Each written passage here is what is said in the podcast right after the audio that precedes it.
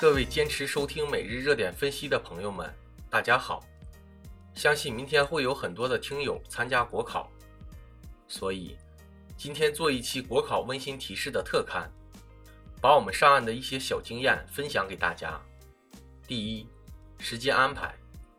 今年国考的笔试时间是十一月二十七日，具体时间安排为上午九点到十一点为行测。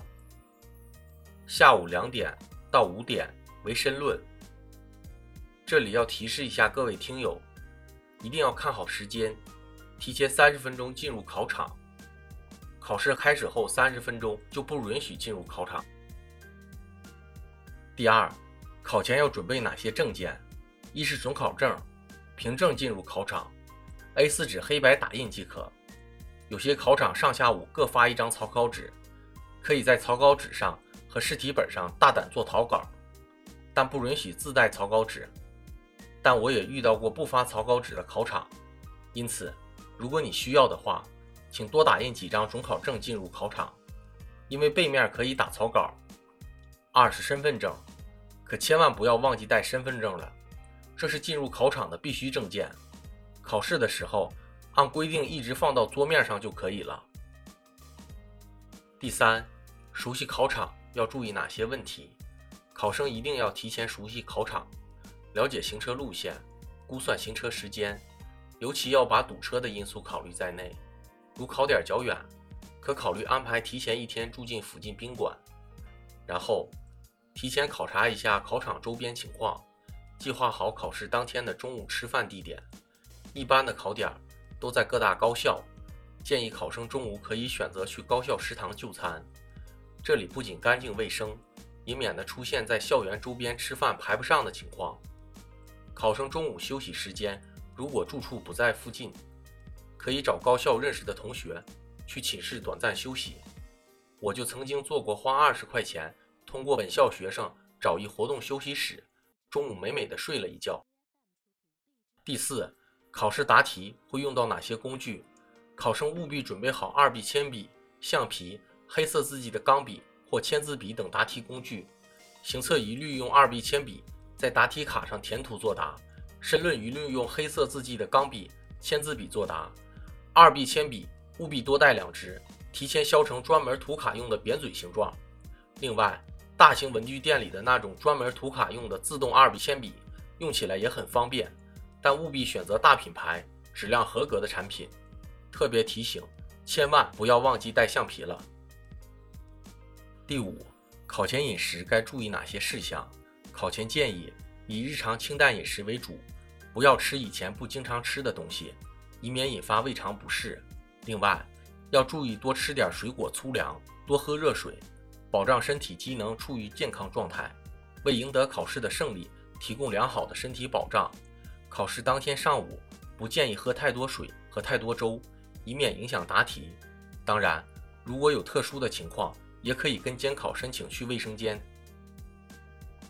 第六，考前容易紧张，该怎么办？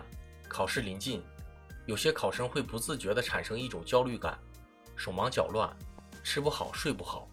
其实完全没有必要这样，因为越是焦虑，越容易影响考场发挥。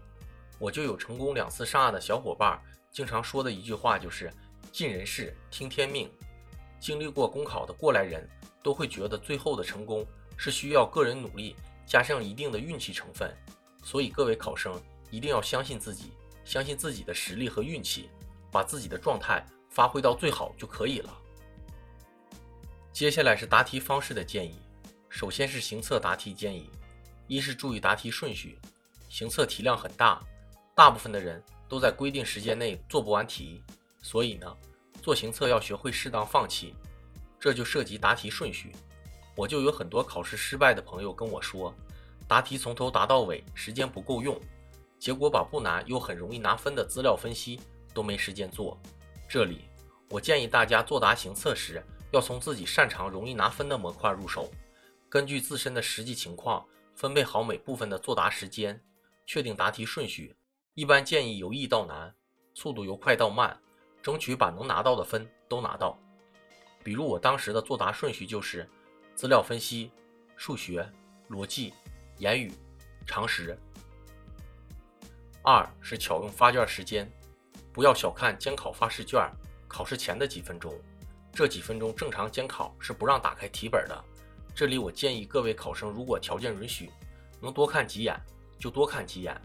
我一般在这个时间做完图形推理或识多道常识这种看一眼就知道结果的题。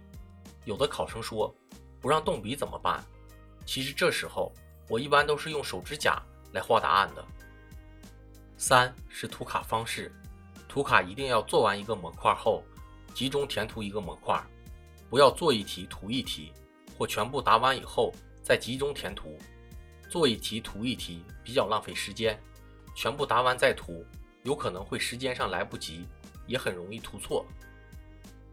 其次是申论答题方法，先看题干，再看材料，带着问题读材料，画要点和关键词。材料需要整体把握，科学把握阅读时间。二、卷面清洁、书写工整是申论答题的基本规则。卷面整体看起来清爽干净，阅卷人很容易产生眼前一亮的愉悦感，自然对你的答卷青睐有加。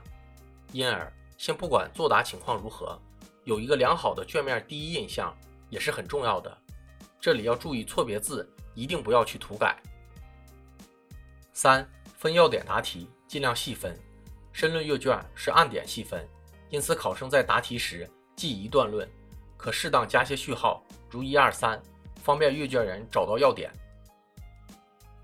四、语言要简洁，答中要害，表述要规范，少用口语、网络词等。申论答题一般都有字数限制，再加上是按点赋分，考生要尽量简化语言，直击要害。问答题的小题目。要善于从材料中找要点，整合成答案。大作文写作要先确定好主题，在草稿纸上列好提纲后下笔，不要想到哪里写到哪里。在语言表达上也要避免用口语与网络语。五、合理分配答题时间，不要把全部精力放在大作文写作上，前面的小题目评分标准更为客观可操作。也就是说，拉开考生分值的往往是前面几道题。而不是大作文。如果最后时间真的不够用了，大作文提前想好了框架和分论点，内容适当抄抄材料也是可以的。以上内容就是金牌公考给即将参加考试的听友们的一些温馨提示，希望对你们有所帮助，也希望大家考的全会，蒙的全对，好好休息，全力发挥，祝大家早日成功。如果大家有其他的问题，可以到微信搜索“金牌公考”。微信公众号，我在那里等着你们。